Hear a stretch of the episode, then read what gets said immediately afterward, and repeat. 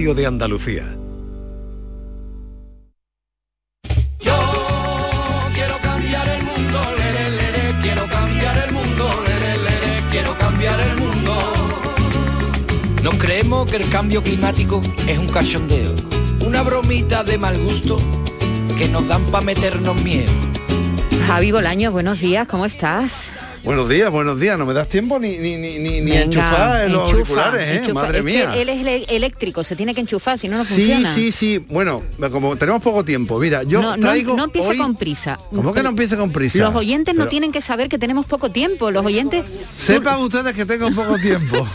Una vez Los, partimos de esta los base. oyentes no tienen la escaleta en su casa. Nosotros tranquilos como si tuviéramos todo el tiempo del mundo. Además, además, Maite, la actitud de Javi hoy es muy acorde con el tema del día, porque vamos a hablar de la ecoangustia ¿Qué y viene con econ- ¿Qué es la ecoangustia? Sí, la- bueno, eh, la ecoangustia, eh, eh, ya me habéis fastidiado la entrada, ¿ves? Es que no, se- no se puede hacer nada con vosotros, ¿eh? Yo que traía mi pizarra, porque Sí. eh, hay una sección en el programa, se llama la pizarra del cambio, Sí, donde sí. escribimos palabras y conceptos que explicamos. Entonces yo saco aquí mi pizarra, que la he traído, Venga, venga. y me pongo a escribir, ¿veis? A. Eco. Angustia. Ah, eso es. Ah, te he visto bien. Bueno, pues una vez escrita, yo ahora lo explico. ¿Qué creéis que es la congustia? ¿Qué es? ¿Qué es la congustia? Pues- no, no me lo conteste, después de la encuesta. Supongo que será la angustia por una, una cuestión que no sé definirla. Eco, no sé definirla. Es una angustia con eco. Una, no lo sé, ni idea, es la primera vez que lo escucho. Algo de eso, espérate, que el otro día lo escuché yo, que hablaban de la gente que se agobia cuando a lo mejor se ha equivocado al tirar algo a la basura que no es o algo así. Cuando no reciclas suficiente y quieres hacerlo más. ¿La angustia del ecosistema? Vamos, que la gente, no como ven, no tiene ni idea de lo que Yo es hubiera la- contestado la- algo parecido, Yo. ¿eh? también, yo hubiera contestado lo de, lo de eh, cuando tiras algo equivocado. O estar angustiado por cómo se encuentra medioambientalmente el planeta, ¿no? Por- Bueno, por ahí por el va cambio mejor. climático, ¿no? Sí, sí, por ahí va, va mejor. Mira, nos lo va a explicar Irene Maños, que ha hecho un libro que se llama Ecoansias y donde define perfectamente esto. por mucho que yo haga no sirve de nada. Yo estoy aquí dejándome la piel en intentar comprar de forma sostenible, pensando muchísimo, machacando a mi familia y a mis amigos y luego veo que los gobiernos, por ejemplo, que son los que tienen poder, no están actuando en, en consistencia con, con mi esfuerzo. Entonces eso frustra, por ejemplo. ¿no? Entonces eh, también está la idea de que hay que renunciar a todos los placeres, que a partir de ahora la vida va a ser pura amargura y que no vamos a tener más que sufrimiento y vamos a tener que vivir con más zetas. Entonces son como sentimientos que se van sumando y contra los que digo yo creo que, que hay que luchar porque al final la gente que estamos sufriendo esta ansiedad es porque queremos transformar en positivo todo esto y cuanto más nos agobiamos menos hacemos. Mm. Esa es una es decir, clave. que la ¿eh? angustia es mala, ¿no? Hombre, la angustia desde luego es... No, eh, no, no es motivante, no te motiva. Claro, el miedo, nos decía una psicóloga que también eh, traíamos al programa, Noemí Mateos, que tiene tres salidas. Una es la lucha, otra es la huida y otra es la paralización, la parálisis. El, el miedo te provoca una de las tres reacciones y lo más preocupante de todo es la parálisis. Entonces, eh, los ecoangustiados, el problema que tienen generalmente es que pueden derivar en parálisis. Luego hay otra Eh, gente... En inacción. Claro, hay, luego hay otra gente, por ejemplo, Irene, que a la que hemos escuchado, que hace un libro. O hay otra gente incluso que, que hace un programa de radio, por Como- ejemplo, sí, ¿no? sí, como Javier Bolaño, Pero yo por prefiero ejemplo. ser un eco angustiado a no un eco desinteresado, por ejemplo, ¿no? Claro, es que eh, lo importante es saber cómo derivar esa, esa ecoangustia, como te decía. Pero tenemos Entonces, motivos para tener ecoangustia, ¿tú crees? te- bueno, cada uno Motivos tiene... hay, ¿no? Hombre, claro, cada, cada uno lo tiene los suyos, pero hay una serie de claves muy importantes. Por ejemplo, esta. huir de la perfección. Si intentamos hacerlo todo 100% perfecto, vamos a fracasar, no se puede. Y es un peso que nos tenemos que quitar, ¿no? Sacudirnos esa culpa. Que las cosas van mal, sí, pero que no dejemos de hacerlo si no lo podemos hacer 100%. Los veganos, por ejemplo, se les ha criminalizado mucho, ¿no? He dicho, ay, es que si tú eres vegano y te estás bebiendo una botella de Coca-Cola de plástico, mm, oye, es que eso igual ya no eres tan perfecto. Bueno, ¿y tú qué haces en cambio? Hombre, Claro. ecoangustiados del mundo, por favor, vamos a relajarnos un poquito en el sentido de que efectivamente, como dice Irene, no podemos hacerlo todo perfecto. Tenemos que hacer lo máximo que podamos y tenemos que hacer lo mejor que podamos. Pero, oye, si un día eh, nos tenemos que eh, tomar una botella de agua de plástico, de una botellita de plástico, pues no, no pasa nada, ¿no? Vamos a intentar eh, conseguir mm, compatibilizar una cosa y otra. Y además, sobre todo porque cuando miramos hacia hacia otro lado pasa también esto, ¿no? Porque cada vez estamos machacando más a la gente con reciclar, reciclar, pero tú vas al supermercado y cada día hay más plástico. Hmm. Aquí algo está fallando, alguien se está lucrando a costa de nuestra propia ansiedad, ¿no? Entonces yo creo que mientras que la concienciación ambiental aumente, pero el sistema no cambie, cada vez va a haber más ecoansiedad. Eso es así, ¿eh? Vas al supermercado y los plásticos no van a menos, sino que van a más. Mm, completamente. y, claro, y, y eso es lo que explica Irene, ¿no? Que al final te genera una ecoangustia, una ecoansiedad, que ya sabemos lo que es, gracias a esta pizarra del cambio, eh, en, la, en la que tenemos que saber luchar con ella. Y eh, mm, como nos vamos ya, pero Sí. yo quiero decirle a la gente que el próximo viernes estrenamos una sección nueva, que es súper interesante en cambio climático a las 9 de la noche. A ver. Eh, aquí sabemos que eh, estamos preocupados por la desertización, por la sequía, estamos preocupados por muchas cosas, estamos preocupados por cómo gestionamos el cambio climático, razón, que si razón, reciclamos. pero oye, ¿sabemos qué pasa, por ejemplo, en otros países? En otros países están preocupados por lo mismo, están preocupados por otras cosas, están preocupados siquiera o no están preocupados. En Arabia Saudí pasa lo mismo que en Canadá. Bueno, pues vamos a tener una sección en la que va, eh, en este primer programa vamos a hablar con un andaluz que está trabajando sobre el cambio climático en Finlandia y vamos a conocer en Finlandia ¿Qué les es preocupa? lo que preocupa del no, cambio no será la falta de agua, ¿no? Claro, hay, eso será eh, otra cosa. Los glaciares, Claro, eh, la, el- la calefacción, eh, en vez del aire acondicionado, como tiran, en fin. Yo creo que es muy interesante, vamos a hacer un recorrido por todo el mundo a lo largo de esta temporada. Vamos a ir contactando con andaluces que están por ahí en otros países. Yo creo que va a ser una sección muy interesante y quería decirlo porque me parece mm, una idea genial. Pues bien, es tuya, ¿no? Como por supuesto. Hasta la semana que viene. Adiós. Te oiremos el viernes a las 9 de la noche, cambio climático, no se lo pierdan. Nos estamos cargando el planeta y sin tetas no hay paraíso, ni agua, ni vegetación. ¡Ojo qué depresión! La mañana de Andalucía. Ya va siendo hora de que cambies de colchón y este es el momento. Descansa en casa, prepara la mejor oferta en colchones jamás oída. Llega la Navidad, este es el momento. Compra tu nuevo colchón de matrimonio hecho a medida, a tu gusto, según tu peso, tu edad, tu actividad física, con tejido Fresh Reds para estabilizar tu temperatura corporal mientras duermes. Ahora con un 50% de descuento. Sí, sí, has oído muy bien, con un 50% de descuento. Llama ahora al teléfono gratuito 900-670-290 y un grupo de profesionales te asesorarán sobre el colchón sin ningún compromiso. Esta Navidad descansa en casa quiere que regales descanso, así que por comprar tu nuevo colchón de matrimonio personalizado, te regalan otros dos colchones individuales también personalizados. Pero aquí no acaba la oferta, solo para esta campaña de Navidad.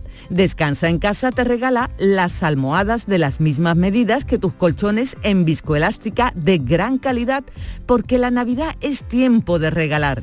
Y qué mejor regalo que tú y tu familia descanséis como os merecéis.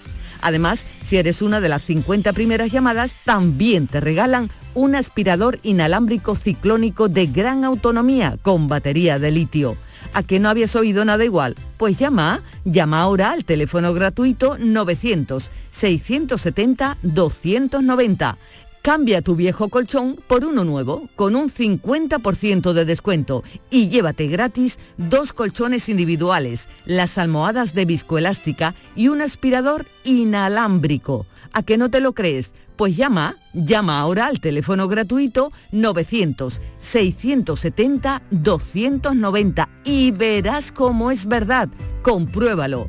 900-670-290.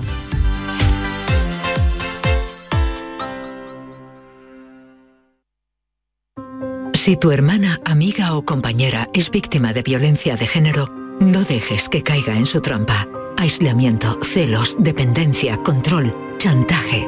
Su entorno cercano es su mejor defensa. No la dejes sola. Llámanos al 900-200-999. Te asesoraremos para poder actuar. 25 de noviembre, Día Internacional contra la Violencia de Género. Junta de Andalucía. Hartos de no celebrar la Navidad. Es que no vino nadie. Si no había ni regalos. Pero este año se va a acabar. Queremos volver a jugar. ¡Esos! Porque todos queremos volver a jugar. ¡Vuelve la Navidad! ¡Vuelve a tiendas MGI! Llega el Black Friday a Hogarium con descuentos de hasta el 50%. Colchones, sofás, camas, almohadas con hasta un 50% de descuento. Aprovechate del Black Friday de Hogarium solo hasta el 30 de noviembre. Unidades limitadas. Recuerda, Black Friday en Hogarium con todo hasta un 50% de descuento. Busca tu tienda más cercana en hogarium.es. Hogarium, fabricantes de descanso. Fatiga, disnea, cansancio, debilidad muscular, dificultad respiratoria, dolor al respirar. ¿Sabías que estos son secuelas de la COVID y sabías que tu fisioterapeuta puede ayudarte a combatirlas? No lo dudes y localiza a tu fisioterapeuta más cercano. Es un consejo del Colegio Profesional de Fisioterapeutas de Andalucía.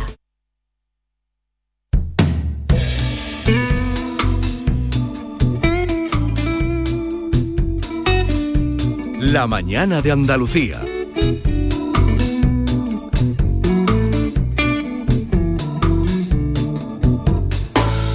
Llueven golpes en torno a mi cabeza. Esta vez sí que están pegando duro. Muerdo el polvo, me agarro a lo seguro. Años luz de cualquier otra certeza. Dicen que me salvé por la campana. Me sonríe la suerte negra hermana. Voy en busca de alguna explicación, pero hay una bestia que ruge.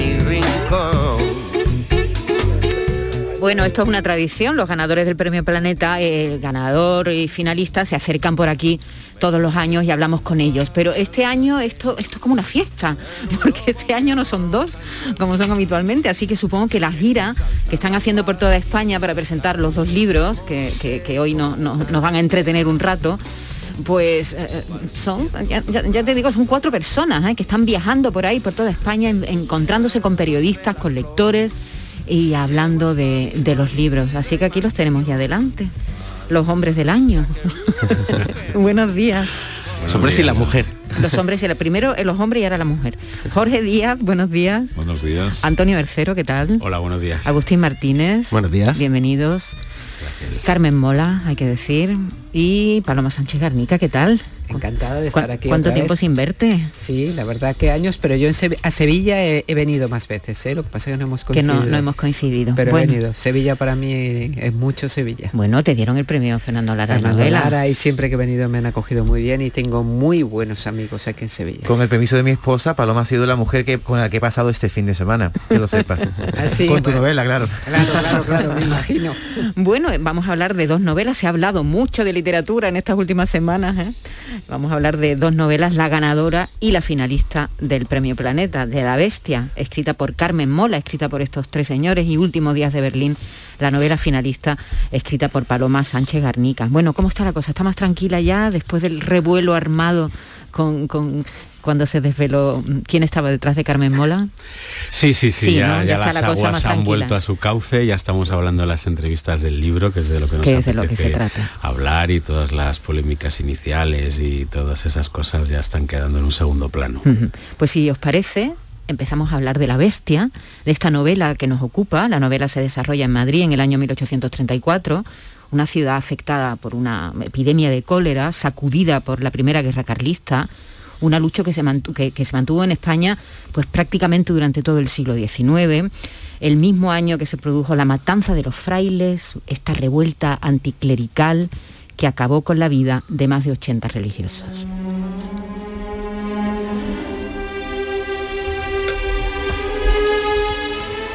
Bajo el aguacero que ha transformado el suelo arcilloso en un fangal, un perro famélico juega con la cabeza de una niña. La lluvia cae inclemente sobre las casucas, las barracas y los tejares miserables que parecen a punto de derrumbarse con cada ráfaga de viento. El cerrillo del rastro, no lejos del matadero de Madrid, se inunda siempre que llueve.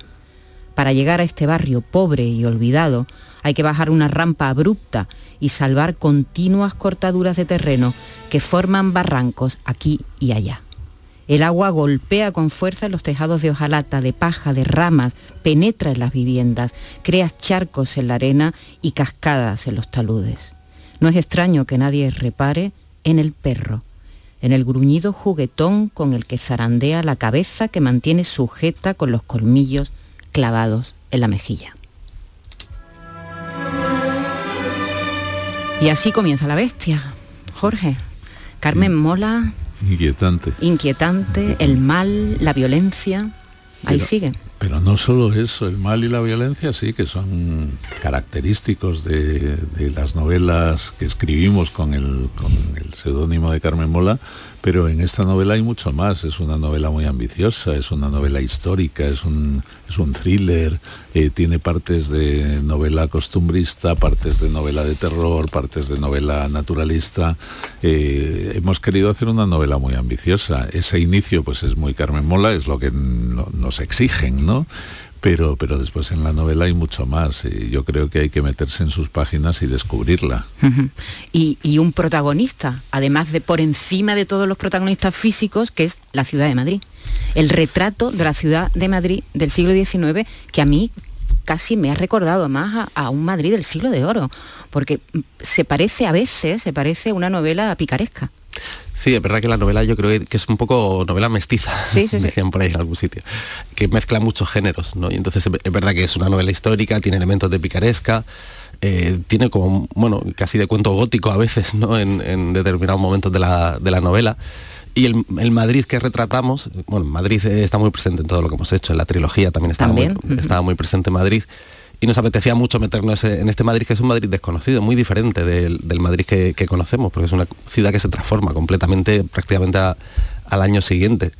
Y entonces es... es Cuando cae la cerca, ¿no? O, o- cuando empiezan los ensanches, diremos, ¿no? Claro, cuando cae la cerca y con la desamortización de Mendizábal, Mendizábal. cuando empezamos a tirar eh, monasterios, iglesias y empieza a, a surgir una ciudad de verdad, a surgir plazas y abrirse también a, a todo lo que había fuera de extramuros, ¿no? Que era toda esa miseria que parece retratada en, en la bestia, ¿no?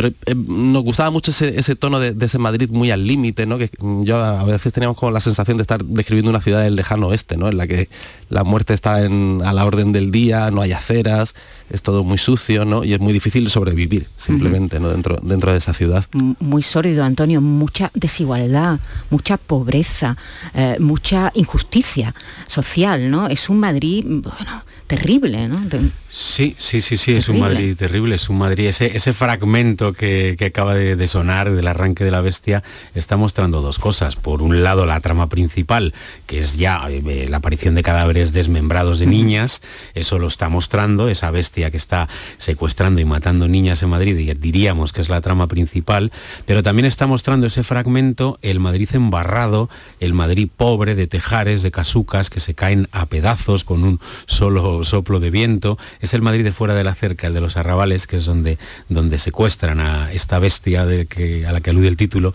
está secuestrando a las niñas y donde deja los cadáveres. Es un Madrid embarrado, es un Madrid miserable, de pobres de solemnidad, cuya única aspiración es llegar al final del día con un trocito de pan que llevarse a la boca. Y no siempre lo consiguen. No siempre lo consiguen. Y nuestro, nuestro protagon- nuestra protagonista Lucía, que es una niña huérfana, pobre de solemnidad, se le vamos a poner una angustia mayor que la de la supervivencia, que es la Sí, de encontrar sí. a su A su hermana hermana. secuestrada. a su hermana Clara, secuestrada supuestamente por la bestia. Y está esa lucha de Lucía, de esta niña valiente, eh, que, que- que pierde a su madre, que lo pierde todo, que no tiene nada y que se lanza a la búsqueda de, de esta niña en este Madrid horrible, que además está viviendo un momento histórico conocido, ¿no? También coincide con la matanza de los frailes, Jorge. Sí, Otro hecho histórico que ocurrió en el 34, en 1834. Sí, la matanza de frailes, que realmente es lo que, lo que nosotros usamos como, como desencadenante de, de la novela, ¿no? Eh, en, en ese, en ese Madrid de- que, en el que los curas, los frailes mandan, los frailes tienen, es- Madrid está lleno de conventos, de palacios que han ido heredando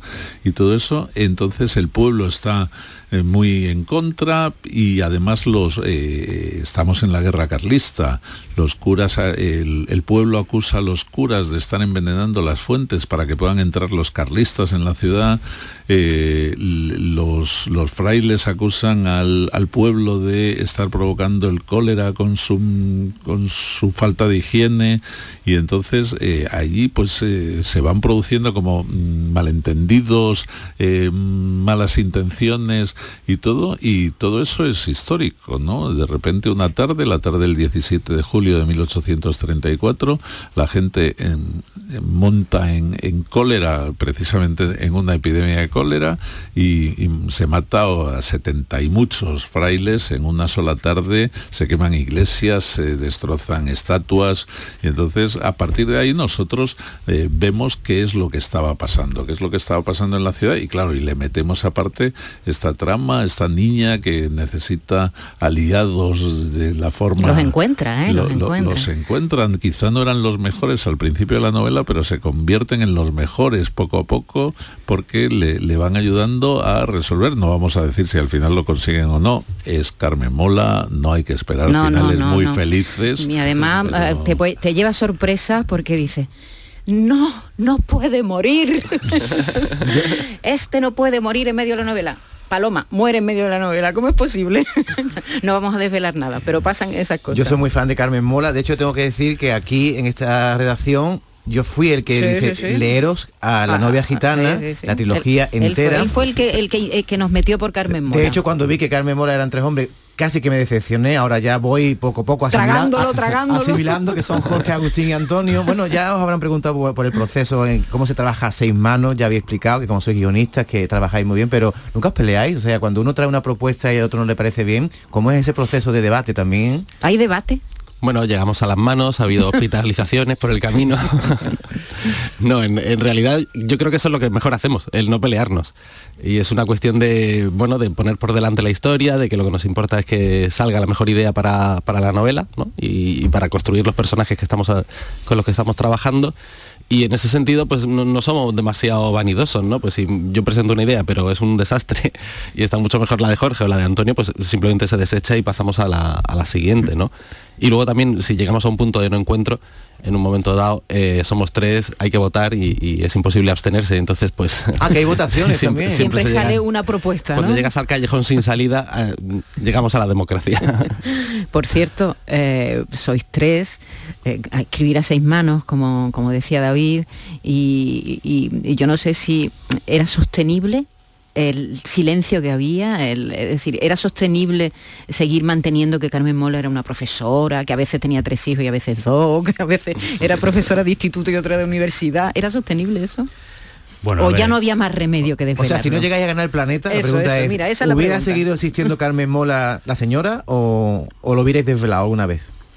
Tenía ya algo de secreto abrasador, las Sí, cosas sí, como sí, son. estaba ya quemando, ¿no? eh, empezaba a ser un secreto a voces en los mundillos, en los mentideros literarios, eh, ya empezaban a colocar a uno de nosotros, a otro, a otro, nunca a los tres juntos, eso hay que decirlo, o sea que algo, algo hicimos bien en la protección del secreto, pero yo creo que ya iba llegando el momento de decirlo. También hay algo de vanidad, ¿no? Del autor que es Claro. que, que ve que coloca un éxito y dos y tres con la trilogía de Elena Blanco, que es algo que sucede rara vez en la carrera de un escritor y nos está sucediendo y no podemos contárselo a nadie, no podemos... Pero eh, creo que había alguien que no sé- ni siquiera su madre lo sabía. ¿Quién, quién de los tres? Tú, mi, ¿no? mi madre, mi madre se enteró la noche del planeta.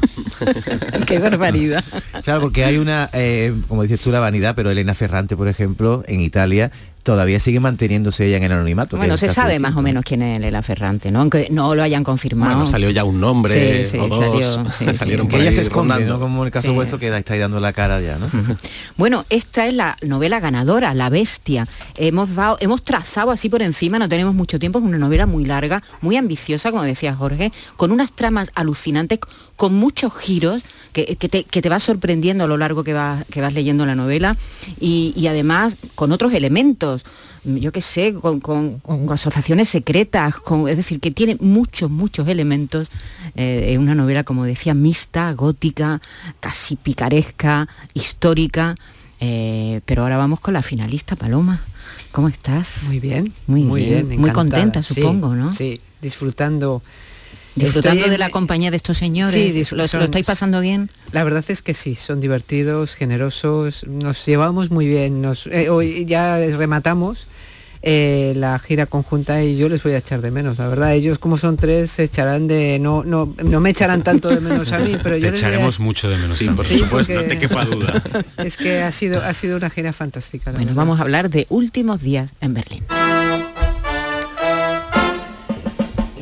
Se estableció un impuesto a la soltería para los arios y otro para los matrimonios sin descendencia. Una forma de penalizar lo que se consideraba un morboso egoísmo de los hombres y mujeres que se mantenían solteros o una vez casados se negaban a concebir hijos. Para el Reich, esa actitud suponía un absoluto desprecio a la solidaridad de la patria. Ese tipo de cosas exacerbaban a Krista.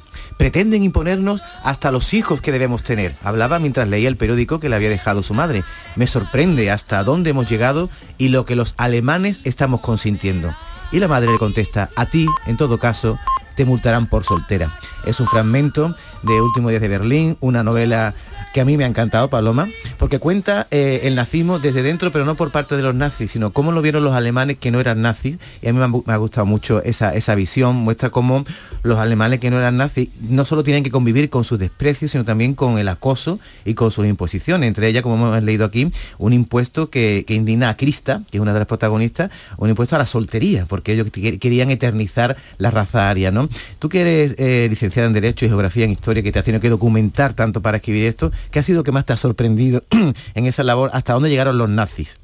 Bueno, me han sorprendido muchas cosas, a pesar de que sabemos mucho, me han sorprendido cosas, sobre todo eh, eh, he tratado de entender cómo fue posible que ocurriera lo que ocurrió, cómo permitieron esa sociedad, porque el, lado de, los rusos, eh, Rusia tenía otro espectro social muy diferente, pero eh, la sociedad alemana era una sociedad muy parecida a la nuestra occidental, española y europea en general. ¿Y cómo es posible eh, que aceptasen a un personaje como Hitler con unas políticas, porque Hitler no se ocultó, no ocultó su desprecio, al individuo, su desprecio al, adversario, su desprecio al judío, aunque eh, hay que decir que eh, es sorprendente, eso sí que me sorprendió, que no empezó eh, aplicando el, el, antisemitismo que llevaba metido en el ADN y se ve muy bien en, su libro mm, Mi lucha, sino que lo primero que se quitó en medio fue a los comunistas, a los socialdemócratas, a los, a los sindicatos, es decir, toda la disidencia política y social que pudiera hacerle sombra, se la, quitó en, se la quitó en medio en los primeros meses antes del verano de ese 33, de 1933.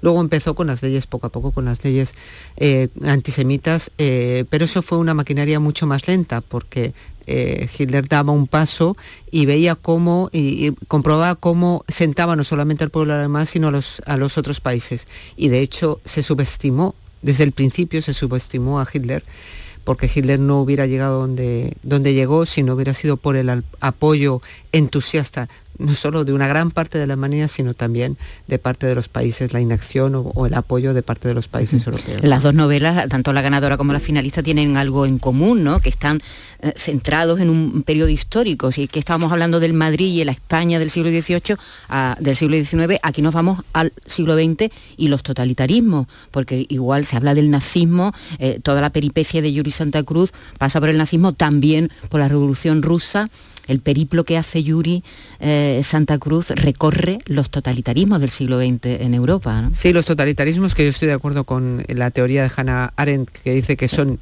eh, estalinismo y el nazismo, eh, hay una, un flashback, una, simplemente una escena en la que cuando se rompe la familia de Yuri Santa Cruz en ese Petrogrado, San Petersburgo, eh, de 1921, arrasado, asolado, eh, miserable, de, después de una guerra civil de, entre bolcheviques y mencheviques eh, que, derivó, en la que derivó la Revolución Rusa.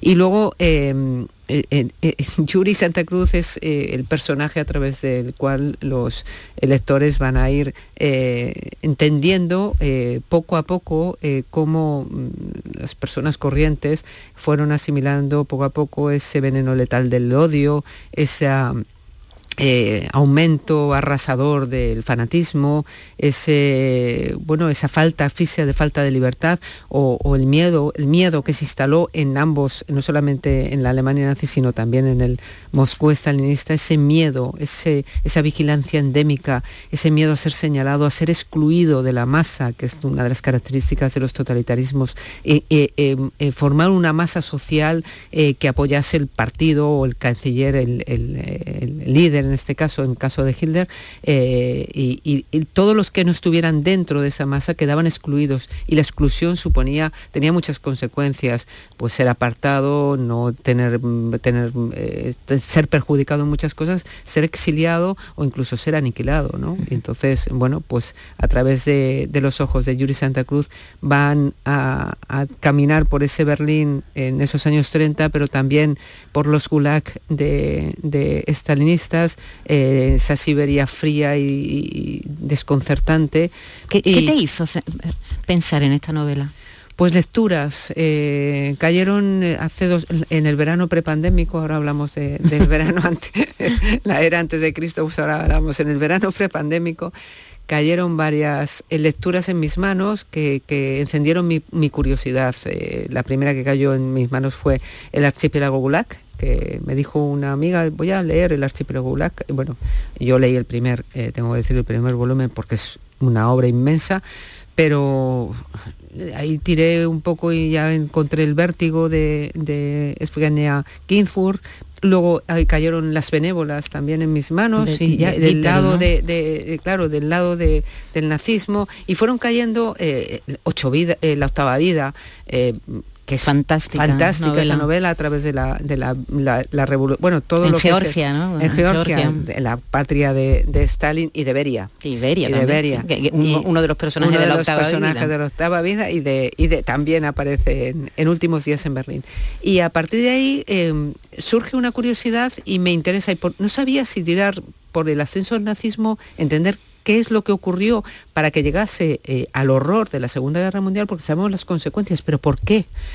Y, y- pero también me quedaba, es que tengo que contar, tengo que entender este, este Moscú estalinista, esta, este, el otro lado de la moneda, ¿no? de la otra cara de la moneda. Y al final pues me, me, em, eh, em, decidí por hacer esas dos caras. eh. Pero también una historia de amor, David. Sí, una historia de amor que a mí me ha encantado, la de Yuri Santa Cruz con, bueno, él se enamora de Claudia, podemos contar que es su vecina de bloque en Berlín y que Claudia es la prometida de un nazi y ella también está imbuida de nazismo hasta que poco a poco, ¿no? Se va produciendo una transformación eh, al comprobar las injusticias que cometen las SS. ¿Por qué no surgió en Alemania, eh, Paloma, un movimiento antinazi? ¿Por qué?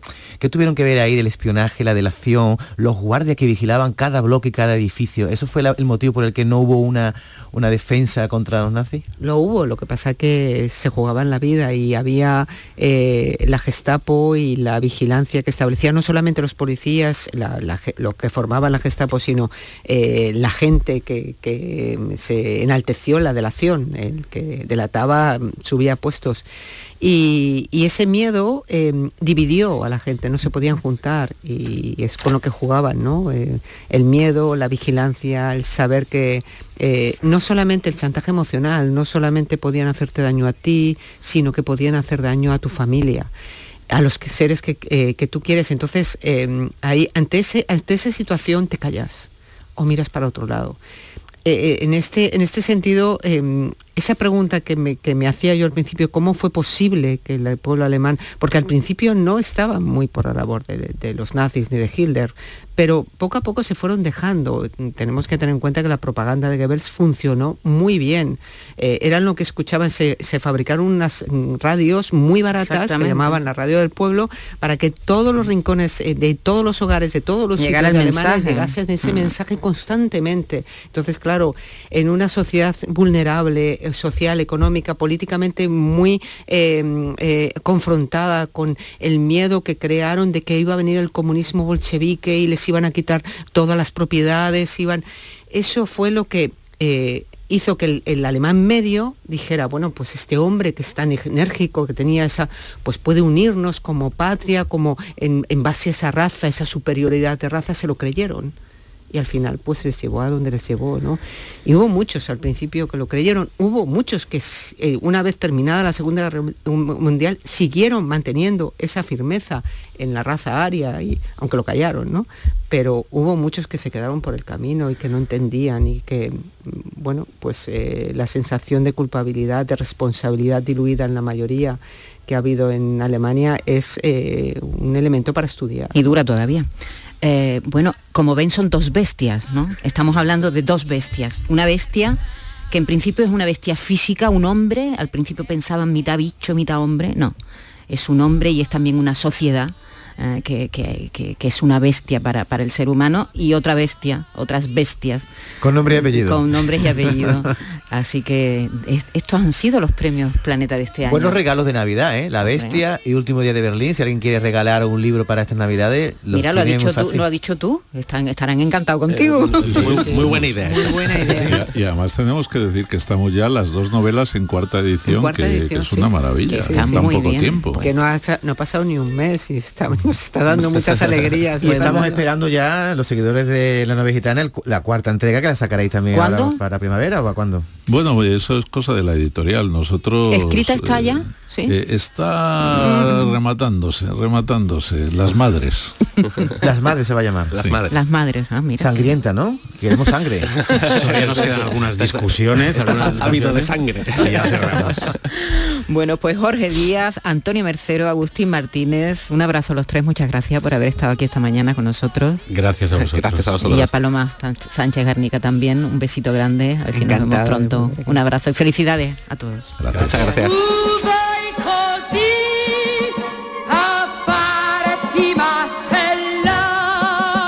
Anda, mira a ver cuál ha sido la fecha ganadora en el último sorteo de mi día. Claro, el móvil te lo cuenta todo, verás. 8 de enero de 1926. Venga ya, ¿sabes que es el día que se casaron mis abuelos? Durante años celebramos ese aniversario. Qué casualidad, es verdad. He visto varias fotos de ellos súper jovencitos. No sé si será casualidad, pero vamos a ir pensando ya otra fecha para el próximo sorteo de mi día de la 11. Cada lunes y cada jueves se reparten miles de premios. 11. Cuando juegas tú, jugamos todos. Juega responsablemente y solo si eres mayor de edad. ¿Entenderlo todo de mi hipoteca? Lo firmo. Lo firmo. Que me lo expliquen sin compromiso. Lo firmo. Lo firmo. Y luego elegir con qué banco contratarla. Lo firmo. Hipoteca Sabadell, la hipoteca que incluye una cita con un especialista para que entiendas todo lo que firmas, incluso el precio. Pide ya tu cita en bancosabadell.com barra hipotecas. Los romeros de Alanís, jamones y paletas ibéricas de bellota, los mejores embutidos de la Sierra Morena de Sevilla, de Alanís. Venta online, entra ahora en shop.losromerosdealanís.com y en 48 horas tendrás tu pedido en casa. Nuestra gastronomía te acerca a nuestros pueblos. Platos elaborados con productos kilómetro cero, vinos de la comarca y postres típicos de nuestra tierra. Disfruta de una deliciosa manera de hacer turismo consumiendo productos locales. Todo un viaje de sabores. Sabores de la provincia de Sevilla. ProDetour. Diputación de Sevilla. OCU, la mayor organización de consumidores y usuarios de España, llega a Sevilla. Inauguramos oficina para conocer más de cerca los problemas de consumo a los que te enfrentas diariamente, informarte y ayudarte a resolverlos. Ven a visitarnos en calle María Auxiliadora 12 o llámanos al 955-250-361. OCU, la fuerza de tus decisiones. Lámparas Montequinto, tu gran superficie para iluminar y decorar tu hogar, liquida por reforma gran parte de su exposición. Aprovechate de nuestros descuentos de hasta el 70%. Visítanos. Nos puedes encontrar en Montequinto, calle Numa 19 o en el teléfono 621 26 57 26. ¿Te está afectando la subida de la luz? Claro que sí. Por eso en Insolac Renovables instalamos paneles fotovoltaicos de autoconsumo con los que podrás generar tu propia electricidad. Y ahora, con la subvención del 40% de la Agencia Andaluza de la Energía, lo tienes mucho más fácil. Entra en insolacrenovables.com e infórmate de las ventajas que tiene el autoconsumo. Insolac, expertos en energías renovables desde 2005. Decimonoveno Mercado del Queso Artesano. Del 4 al 8 de diciembre en el Pabellón Ferial de Aracena te esperan queserías de toda España para que puedas degustar y comprar los mejores quesos elaborados de forma tradicional en nuestro país. Un entorno incomparable y un sabor único te esperan en Aracena. Aracena, la ciudad de la fruta y de otras muchas maravillas. Organiza Ayuntamiento de Aracena. Colabora Consejería de Agricultura, Ganadería, Pesca y Desarrollo Sostenible de la Junta de Andalucía. ¡Qué frío que hace! ¿No conoces ilovebrico.com? La tienda online con mayor gama de calefacción y al mejor precio. Estufas de gas, chimeneas eléctricas, radiadores, emisores de bajo consumo, toalleros eléctricos, convectores. Además ofrecen productos de fabricación nacional para dar apoyo a los negocios locales. Vale, ahora mismo entro. ilovebrico.com ilovebrico.com, tu tienda online para calefacción y bricolaje. En Andalucía pescamos frescología. Nuestra flota pesquera artesanal faena cada día para abastecernos de la calidad y frescura del pescado recién capturado en nuestra costa andaluza. Y al pasar por Lonja, cuenta con todas las garantías de seguridad alimentaria y sostenibilidad. Consume pescado fresco andaluz. Consume frescología. Fondo Europeo Marítimo y de Pesca. Agencia de Gestión Agraria y Pesquera de Andalucía. Junta de Andalucía. Siete meses de cárcel para un masajista por intrusismo en fisioterapia. Condenado por intrusismo y lesiones un osteópata que trataba problemas de salud sin título de fisioterapeuta. Son sentencias judiciales por intrusismo en fisioterapia, un problema que pone en peligro tu salud. Recuerda ponerte siempre en manos de fisioterapeutas colegiados. Fisioterapia es calidad de vida. Es un consejo del Colegio de Fisioterapeutas de Andalucía. Atención, atención, noticia de última hora para todos los oyentes. Quesos Los Vázquez ha logrado el premio plata en el World Cheese Awards, premio entre los mejores quesos del mundo. Andalucía está de suerte, la primera quesería de Andalucía, 50 años dando lo mejor a todos los hogares. Quesos Los Vázquez.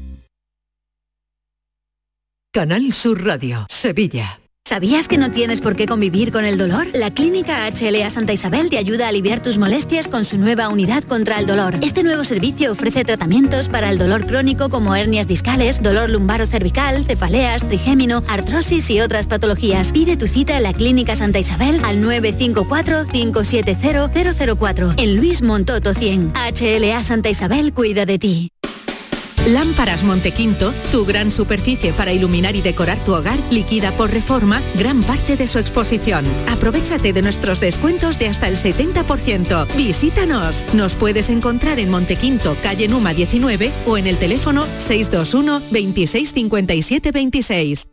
Campeonato de España de Rallys Todoterreno Baja Trans Andalucía. Los días 26, 27 y 28 de noviembre en Sevilla. Viernes 26 en Plaza España. Llegada de los participantes a partir de las 4 de la tarde. Y ceremonia oficial a partir de las 19.30. Colabora Instituto Municipal de Deporte y Club Náutico de Sevilla. Patrocina Concesur Mercedes-Benz, Cannatur, Barada, Clínicas Baladi, Garden Store y Greenhouse. La Plaza España de Sevilla se llena de fiesta. Campeonato de España de Rallys Todoterreno. No te lo puedes perder.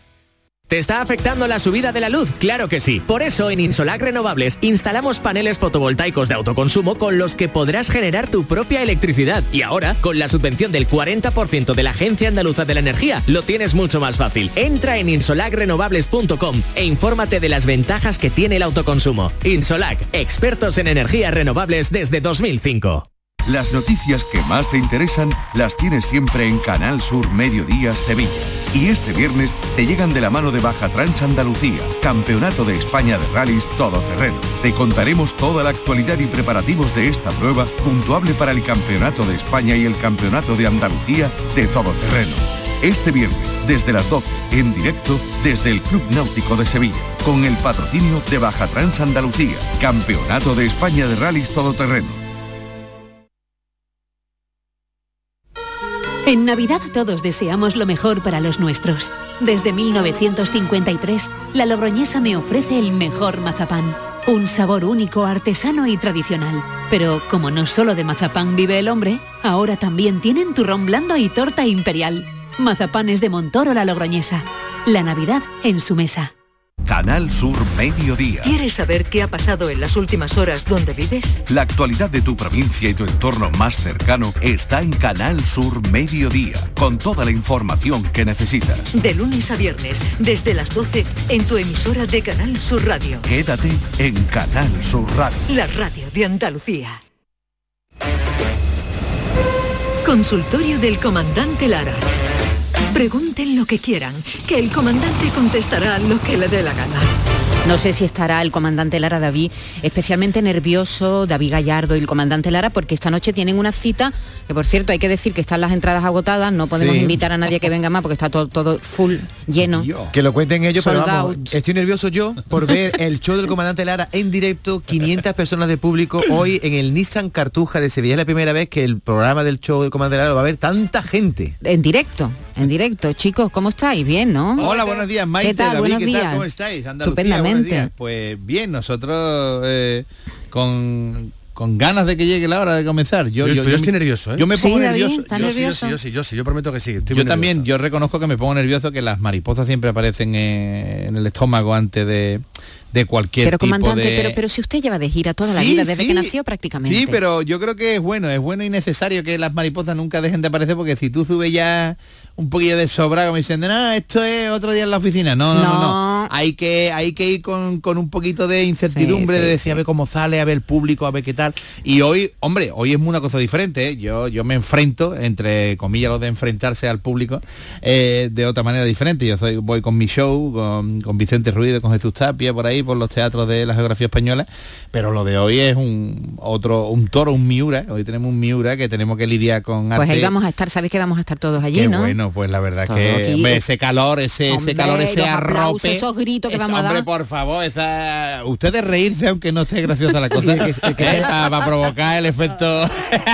y, y David, el que se haya quedado sin entrada porque no ha, no ha corrido de prisa, porque se ha agotado, bueno, que sepa que este programa se graba, pero que se emite los Claro, domingos a claro. las 12 de la noche. de la noche en la radio. A ver, ¿qué, nos- ¿qué historia nos va a contar hoy el Pues, comandante? Hoy estamos muy atentos a Bruce Willis porque es tendencia en las redes sociales por ¿Ah, la sí? película Armagedón, ya que esta noche ha, despe- ha despegado con éxito la primera nave que intentará desviar un asteroide que al parecer es peligroso y podría atacar el mundo. Entonces, hoy se está hablando mucho de los cohetes, Luis, aunque lo de cohete tiene diferentes connotaciones, claro. Sí, hombre, claro, hoy en honor a lo que está ocurriendo con, con la destrucción del, del asteroide este, de- igual que la película Armagedón, pues resulta que un, un señor mayor de 80 años pues, se casó con una muchacha de 20. ¿eh? Entonces, la noche de boda, pues claro, estaban en la cama y, y la herramienta de Paco pues no, no estaba a la altura. Todo 80 años ya, un poco, un poco vetusta ya, un poco ya talludita, talludita. y claro, pues la nutria de Paco pues no estaba rindiendo. y entonces pues fue al siguiente día al médico a preguntarle, Paco, eh, ¿no? Diciendo, venga, a ver qué pasa. Y el médico, pues, eh, cuando le preguntó, cuando le, le- le puso el problema a Paco, pues claro, el médico no sabía cómo decirle que, que su esplendor, eh, su vigor, Había pasado ya, claro. había pasado a mejor vida, ¿no? ya, ya estaba la cosa un poquillo ya pasada, ¿no? Y le dijo, pues mire caballero, eh, los hombres cuando nacemos tenemos 4.000 cohetes. Y usted, y usted por, lo que se ve ya, los ha gastado todo. Le dijo el médico a Paco. Y entonces pues Paco se fue resignado para su casa, claro. Y dándole vuelta al asunto allí sentado en el sofá, pues, se puso a hacer cuenta, ¿eh? Y empezó a... sacó ahí un papel y un boli. y empezó a ver con mi primera novia yo gasté 300 cohetes. Con mi primera esposa fueron 1300 y con mi segunda mujer pues gasté 2000. Entonces, ¿dónde están los 400 cohetes que me faltan? El pobreíta ahí se, levantó todo ilusionado y por la mañana pues fue otra vez a ver al médico. y le dice, vamos a ver, doctor, usted me dijo ayer el tema esto de los cohetes y tengo que hablar con usted para decirle que, que mire, que yo gasté con mi primera novia 300, con mi primera esposa 1300 y con mi segunda esposa gasté 2000 me faltan 400 cohetes todavía. Y dice el médico, hombre, y los que le explotaron en la mano no la contaban.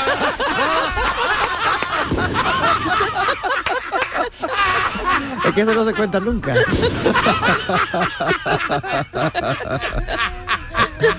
No, nada, Paco iba ilusionado, pero Paco no tiene la casa ya. Los 4.000 cohetes ya Liquidado. estaban ya que nada, no eso- teníamos nada ni en la reserva ya, Maite, nada. Co- cohetes David. que no se pueden reponer, Luis, eso no hay manera Hombre, de... no, no, no, esto no hay manera de otra vez recargarlo. Ahora que llevar a la cuenta, ¿verdad? Hay que ver, ¿eh? Con Que ve, hay este gente hombre- metódica, ¿eh? Sí, sí, sí. Paco en este caso tenía totalmente, bueno, él está muy En, un orgulloso. libre- en una libreta o algo. Él ¿no? estaba muy orgulloso de la explosión de sus cohetes, claro, de, la- de las... Y mira, hablando también del tema este, pues otro chiste de relacionado con astronautas, pues varios astronautas eh, se reunieron en la NASA eh, eh, y dice el ruso, nosotros enviaremos un cohete a Mercurio para estudiar la atmósfera de ese planeta.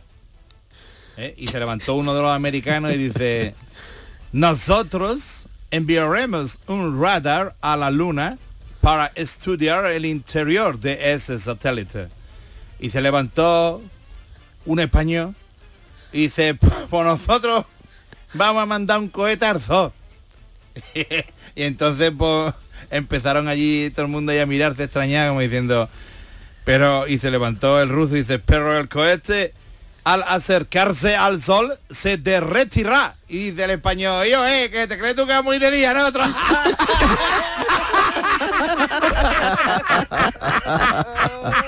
Iba muy de noche, cojones, que esté la luna. Era, era, era cortito, era español, sí. ¿Dónde, habrá- dónde habrá estudiado?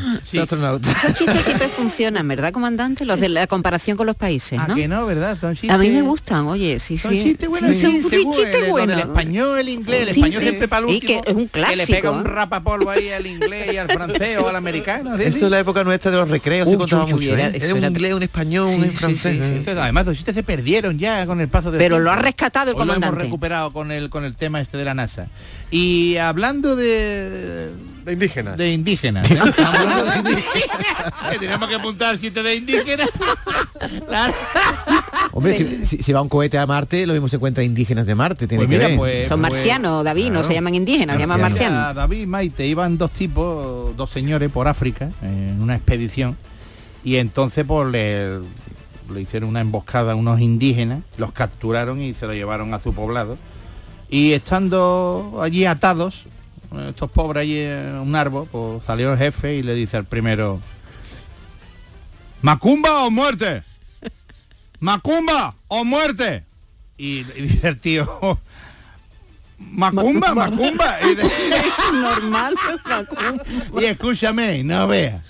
Pidió Macumba, mira, y salió uno de los indígenas y no vea el indígena. Salió allí como su madre lo trajo al mundo de una, de una, salió de allí de una, de una tiendecita de allí de campaña de esas. No vea, de una, oh, fuf. Y no vea no vea lo que gastaba ese hombre. ¿eh? Este hombre iba a mear campo y se le subía la hormiga, con que imagínate. y no vea, cogió a este por detrás y no vea, no vea la, el estropicio que le hice y le pegó una paliza, lo destrozó al pobre. Entonces, el jefe cuando terminó esto dice jefe al otro, al otro que estaba amarrado en el árbol, Macumba o muerte, Macumba o muerte, dice el otro. Muerte, muerte. Y dice el jefe, venga, pues Macumba hasta la muerte. Qué crueldad. Doble macumba, ¿no? Hasta que no pudiera más. ya, No ¿no? vea, no, se lo, lo mató a Macumbazo. ¿Macumba era el, era, era el nombre de- de- del muchacho o Macumba era la práctica? Pues la verdad es que no, no recuerdo bien, no, vamos, yo no estuve allí, afortunadamente no iba yo en esa expedición porque no veas tú. Un minutito para uno cortito, Uno cortito, comandante. Uno cortito, uno cortito que tengamos por aquí, pues sí, pues mira, uno que eh, teníamos por aquí apuntado, espérate, perdona. Que lo había perdido, los, ¿no? Los cortos los tengo, los cortos los tengo apuntados por aquí por De infidelidad siempre hay alguno. de no le dé idea, David. De infidelidad. No, mira, mira, que lo tengo, lo tengo, lo tengo, lo tengo. Mira, este es bueno, este es bueno. A ver. Dice, niño, ahora que estamos cerquita de los Reyes Magos de Cito, dice, niño, te van a traer los Reyes carbón, por ser tan repelente. Dice, ¿pero qué tipo de carbón? ¿Lignito? ¿Huya? ¿Antracito? Adiós, comandante. David Gallardo, nos vemos esta tarde. Claro que sí. Hasta venga, el show del luego. comandante Lara en el Cartuja, Nissan Cartuja. Un abrazo, hasta luego, adiós y vosotros hasta mañana que viene Jesús Vigorra ya mañana, Ah, mañana viene Vigorra. Mira que bien, el jefe vuelve mañana, un abrazo. La mañana de Andalucía. Escuchas Canal Sur Radio en Sevilla. Llega el mes del Black Friday y en Factory del Descanso el mes del relax. Tu colchón relax solo en noviembre hasta un 60% de descuento. Sí, has escuchado bien, un 60% de descuento. Factory del Descanso en Sevilla, Avenida Pino Montano y Tasa, Pajés del Corro y en Montequinto, Vía Flaminia. Black Friday en Factory del Descanso. Ya está aquí el Black Friday del Centro Comercial Los Alcores con los mejores descuentos y promociones. Ven y encontrarás las ofertas más atractivas en moda y complementos, hogar, tecnología. Además del 25 al 28 de noviembre, prueba suerte en nuestra caja de colores para ganar fantásticos premios directos y participa en el sorteo de una cesta de Family Cash. Y recuerda que abrimos el domingo 28. Autovía Sevilla-Málaga, salida 7. Centro Comercial Los Alcores. Mucho donde disfrutar. ¿Te está afectando la subida de la luz? Claro que sí. Por eso en Insolac Renovables instalamos paneles fotovoltaicos de autoconsumo con los que podrás generar tu propia electricidad. Y ahora, con la subvención del 40% de la Agencia Andaluza de la Energía, lo tienes mucho más fácil. Entra en insolacrenovables.com e infórmate de las ventajas que tiene el autoconsumo. Insolac, expertos en energías renovables desde 2005. ¿No conoces todavía Canal Sur Podcast? Descubre nuestra nueva plataforma digital de contenidos especializados, exclusivos, de producción propia. Como los podcasts de El Llamador, Uno de los espacios más descargados de Canal Sur Radio y que te ofrece la actualidad cofradiera de Sevilla en clave de análisis y tertulia, con los contenidos más destacados de otros puntos de Andalucía. Canal Sur Podcast. La tuya.